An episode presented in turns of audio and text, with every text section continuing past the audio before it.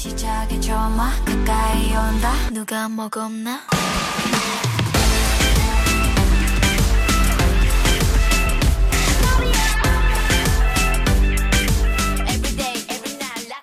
嗨，我是木大家早安。时间真的过得非常快，又到了我们的小周末。新的一周呢，开始进入了梅雨季，几乎是全台有雨的状况，平均温度大概落到二十五度左右。整体来说呢，天气还算凉爽，大家出门一定要记得带把伞哦。喜欢我频道，欢迎订阅哦。前几天呢，超人气韩国女团爱的正式回归，发行了最新迷你六届 I Feel 的主打歌。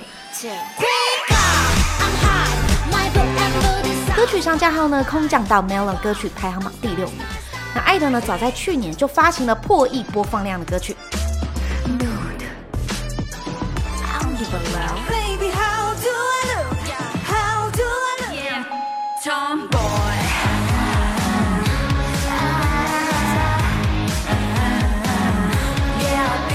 这次新专收录的六首歌，全体成员都有参与作曲作词，并尝试全新的风格，从玛丽莲梦露的金发尤物到华丽梦幻的美剧风格，配上动感的舞曲节奏呢，让人不由自主的跳起舞来。不管是先行曲还是主打歌，都融合了流行、嘻哈、电子舞曲等多种元素，使歌曲充满魅力和力量。